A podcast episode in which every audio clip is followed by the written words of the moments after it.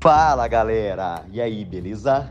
Aqui é o Bruno Reis e seja bem-vindo a esse episódio do I Know Cast, um conteúdo de odontologia que, se eu sei, você também precisa saber. Acompanhe aí!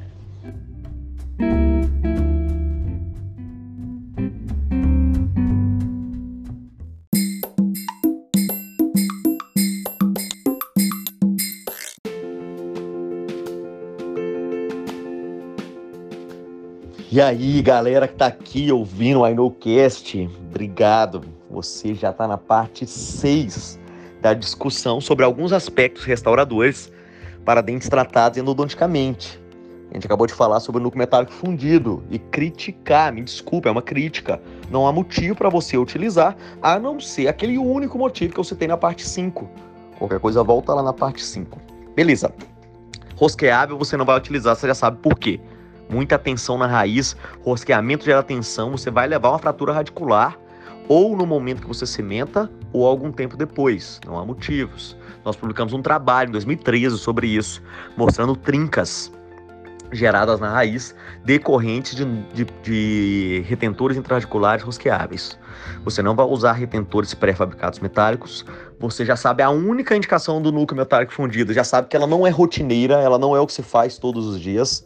Então, a gente vai ir para o outro tipo de retentor disponível no mercado e que é o que a gente tem utilizado com total confiança, que são os pinos pré-fabricados de fibra de vidro.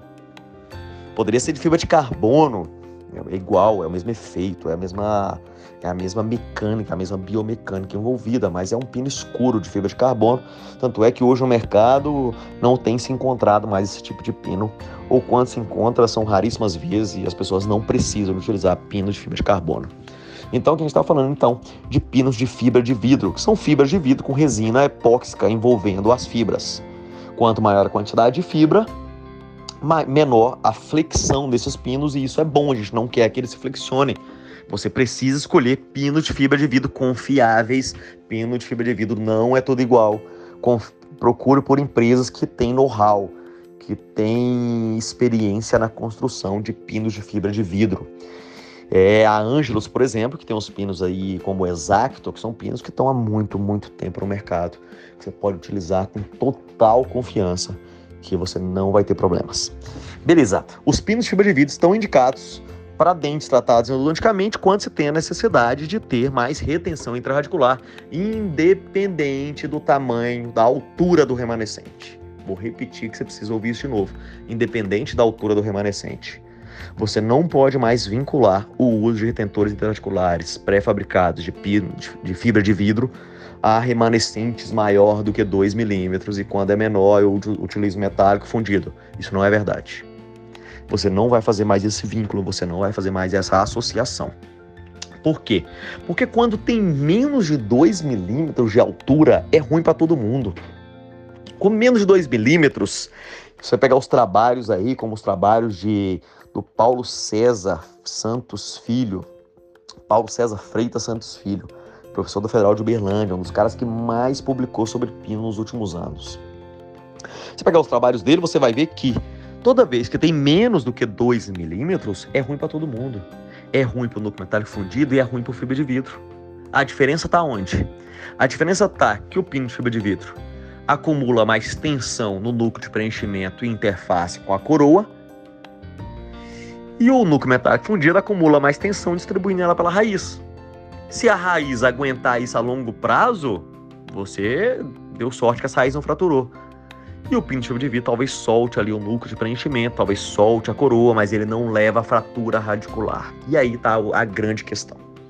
Se você tem menos que 2 milímetros, considerando que é ruim para o pino de fibra de vidro, que pode soltar a restauração, e é ruim para o núcleo metálico fundido, que joga toda a atenção para a raiz, então você está numa situação que você vai ter que decidir entre talvez soltar uma restauração ou talvez fraturar uma raiz. E aí, o que, que você quer na sua boca? Você quer correr o risco de um núcleo de preenchimento, uma coroa soltar, ou você quer correr o risco de uma restauração fraturar? Na minha boca, men com menos de 2 milímetros, eu ainda fico com pino de vidro, porque eu prefiro uma restauração soltar do que uma raiz fraturar.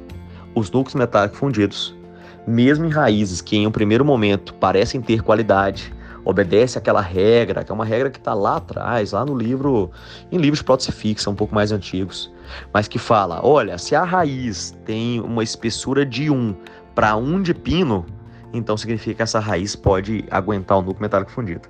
Talvez ela até aguente no primeiro momento, mas quando vai acontecendo a fadiga, isso vai tendendo a cada vez mais aumentar o risco de gerar uma trinca nessa raiz e poder levar à fratura dessa raiz. Dá para a gente falar muito sobre isso aqui. O Aino vai ter cursos sobre retentores intraarticulares, mas aqui existe um conceito muito importante que está envolvido, que é reduzir o risco de fratura radicular e os pinos de fibra de vidro não aumentam o risco de fratura intraradicular. Com pouco remanescente, pode até soltar o núcleo, mas não falha a raiz. O que, que você gostaria na sua boca? Analisa isso antes de decidir, certo? Vamos lá para a parte 6. Observa que é uma sequência. Nós estamos criando uma linha de raciocínio junto. Aliás, falei errado. Nós vamos agora para a parte 7. Se liga, hein? Abraço, galera.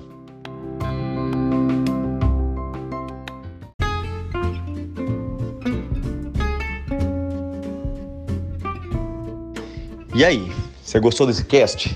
Ele te ajudou? Ele fez você melhorar o seu procedimento clínico? Ele te deu uma luz para resolver um problema na sua clínica? Se ele te ajudou, compartilha ele e ajude um colega seu também a ser ajudado, a também potencializar os seus resultados aqui com esses casts. Aguarde o próximo episódio. Abraços.